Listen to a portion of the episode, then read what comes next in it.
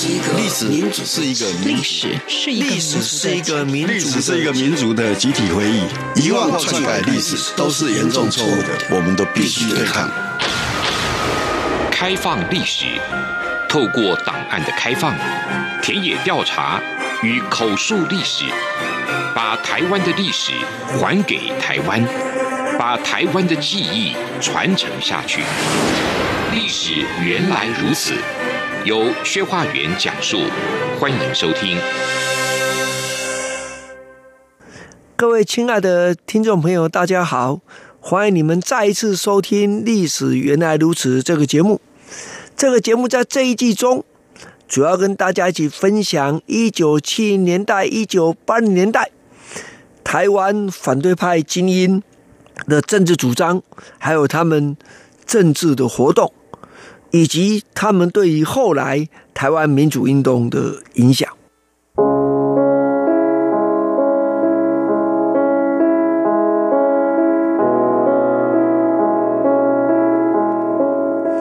在上一周，我们跟大家提到了一九七八年的所谓党外十二大政治建设。你看这名称，就想到当年有所谓十大建设，后来有十二大建设，而他们提出是十二大政治建设啊。那这是等于是一九七零年代党外运动崛起以来第一次集体党外的共同政见。我记得在上一集我曾经跟大家讲到郭允新的政见包括什么什么，可是这是一个人的，不是共同都这样主张。那共同的主张的出现，它意义是什么？我跟各位说，它的内容实际上对于以后台湾的政治发展有相当的影响啊。那有的是还在讨论要如何再处理啊，甚至到今天还有一些虽然已经解决了，大部分处理完，但有一些后续的工作。那我们现在来看看他们的十二大政治建设是什么？那第一条啊，现在听起来就蛮好玩的。彻底遵守宪法，啊，什么意思？啊？彻底遵守宪法就下面这几条：中央民意代表全面改选，省市长直接民选，军队国家化，司法独立化，各级法院改立司法院，废除违警法法，思想学术超然化，禁止党派党工控制学校，言论出版自由。修改出版法，开放报纸杂志，就是包括报禁在内；参政自由化，开放党禁；旅行自由化，开放国外观光旅行。那这些这是一条，这是一项，就不要误会啊，就是彻底遵守宪法。所以我们就看到这些主张，可是大家不有没有注意到，这里面并没有提到终止动员戡乱。我觉得是很重要的一件事情啊，很多内容当然看起来不一定要讲终止动员戡乱，可是这基本上当时没有直接挑战这个动员戡乱体制，倒是第二项解除戒严令啊，就是很重要的一一件事情。那其中哈，彻底遵守宪法这个脉络里面，我们必须要注意到一件事情，像那法院的改立这件事情，实际上早在。一九五零年代就被宣布违宪了，所以国民党一直没有改。我记得，假如是一九，应该是一九五八提出要改，一九五九前后完成的释宪案，六九七八也快二十年了。这国民党被宣布违宪还能撑这么久。那第三个呢，实际上也是很常见的，尊重人格尊严，禁止寻求、非法逮捕和囚禁，禁止侵犯民宅。破坏隐私权啊！如果各位有兴趣的话，可以去看看一九五八年总统府临时行政改革委员会也提出了相关的东西哦。啊，所以我觉得这是值得大家再想想啊。然后第四项是什么？实施全民医疗及失业保险啊，就全民健保啊，这后来当然有了哈。那么另外呢，第五项是废除保障资本家的。假保护企业政策。啊，这是牵到什么？特权跟所谓垄断的问题了哈。那第六项是新建长期低利贷款的国民住宅，现在感觉起来低利好像不是什么问题，台湾利息现在一趴多啊，可大家可能不知道，在当时的房屋贷款啊，随随便便都十几趴，呃，最高还有超过十八趴的啊，那你就知道为什么以前有十八趴了，就以前利息实在是太高，可是没有随着调整才成为民怨嘛，啊，同时呢。呃，惠子田户，以保障价格，无限制收购稻谷，实施这个农业保险，同时要制定劳动基准法，例行劳工法，承认劳工对资方的集体谈判权，就是所谓团体协议权啊，这是劳动三权重要的一个嘛。那么就是第一个，你要结社，让我能够组成工会；第二，我能够团体协约；第三个。哎，就是我们常讲的罢工和争议权啊。那么同时呢，他要求补助渔民改善渔村环境，建立合理经销制度，保障渔民的安全与生活啊。这就是你注意到吗？农民、工人跟渔民啊。那另外呢，他要求制定防止环境污染法。好，现在大家越来越 care 了，和国家赔偿法那时候也没有啊。啊，第十一项。是反对省级和语言歧视，反对限制电视方言节目时间啊。这个年轻人大概比较没有概念。那我是因为在成长的过程中刚好参与了，所以参与就是我读小学的时候，中午回家吃饭就是要看《云州大儒侠》实验文，那种书雅文我昂的，你们知啊？但是后来呢，实验文演一演，忽然间他都讲北京话了。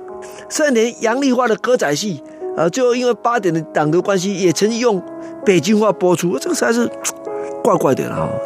那同时呢，第十二项是大赦政治犯，反对对出狱政治犯及其家族的法律、经济和社会歧视。这包括什么？专门职业人员的执照被禁止啊，这种工作权的部分。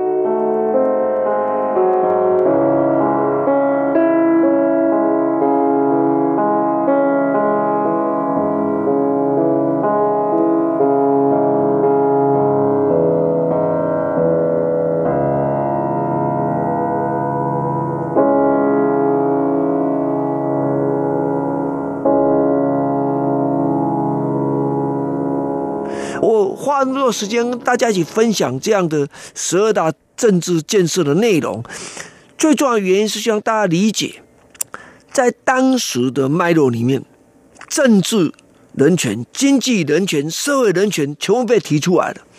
这对于后来台湾整体的政治发展，跟所以我们说整个政治的氛围或光谱的分析，看到左中右。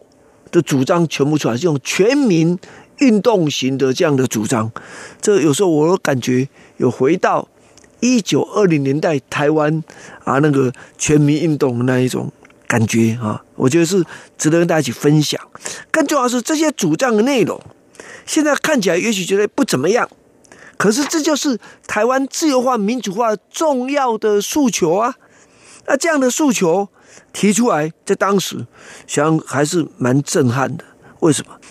凡是提出来的诉求，就是基本上不被接受的啊。当时改革有困难的，然后才会变成反对派人士的重要的这样的的主张哈。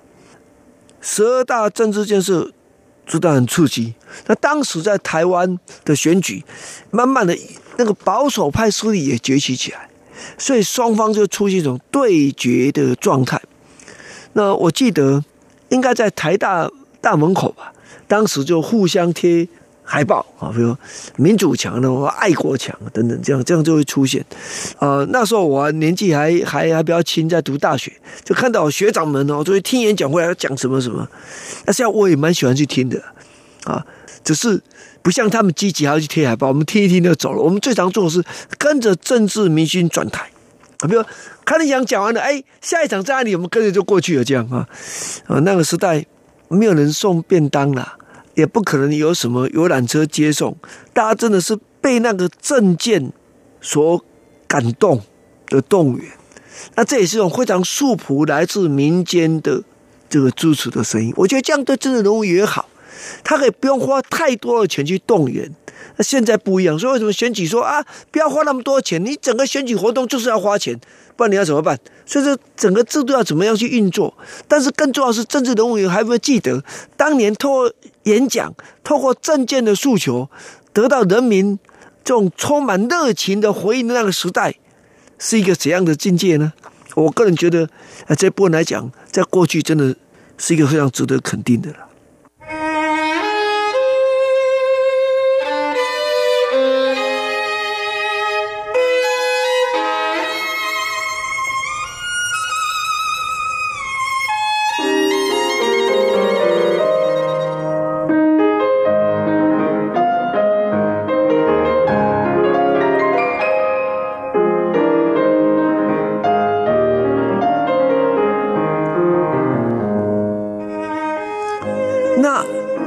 问题是，这个选举炒得很热啊，可是当年的十二月十六号，美国卡特总统忽然要美国驻台大使半夜把蒋经国给叫起来，他要跟他讲什么？就是说，一九七九年一月一号，美国将正式与中华人民共和国建交，并且不再承认中华民国政府。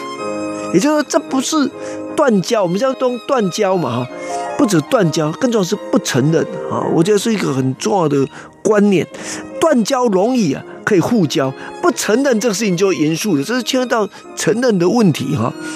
那面对这个重大的变局，蒋经国决定颁布紧急处分令，停止进行中的增额中央民意代表的选举。那这样的气氛呢，我觉得我们应该。让大家注意这个脉络哈，一九七年代跟一九五零年代、六零年代初期完全不一样，那就是整个国外的氛围不利于中华民国政府在国际政治舞台的发展。可是以美国为主的海外这些国家，对台湾的自由、民主、人权的发展却越来越注重。国民党统治台湾的两个正当性的基础，其中所谓作为中国唯一合法的代表这件事情，越来越薄弱，快要成为梦魇，或者是大家当作笑谈，因为不具可能性啊。这我觉得也蛮悲情的了哈。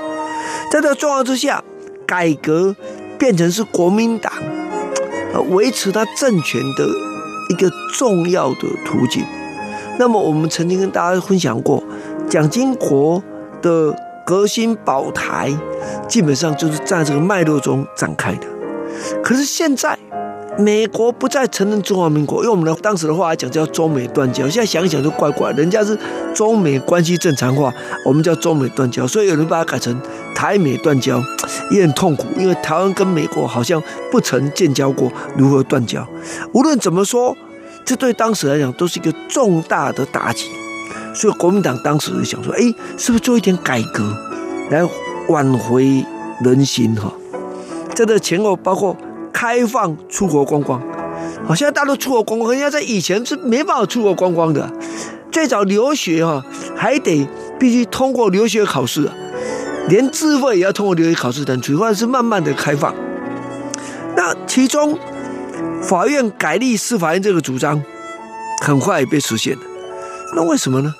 各位想想，因为相对容易嘛，啊，而且已经二十年了，啊，也到该改革的时候，所以我想这很快就被当权者愿意来使用这个内容，啊。但我们刚刚讲到一九七八年这个暂停的这中央民意代表的选举，那这以后对党外运动的发展会造成什么样的影响呢？对于整个台湾，当整个政治氛围又有怎样的改变呢？我想是相当重要的。各位亲爱的听众朋友，谢谢你收听今天《历史原来如此》这个节目，期待下周我们跟大家一起分享。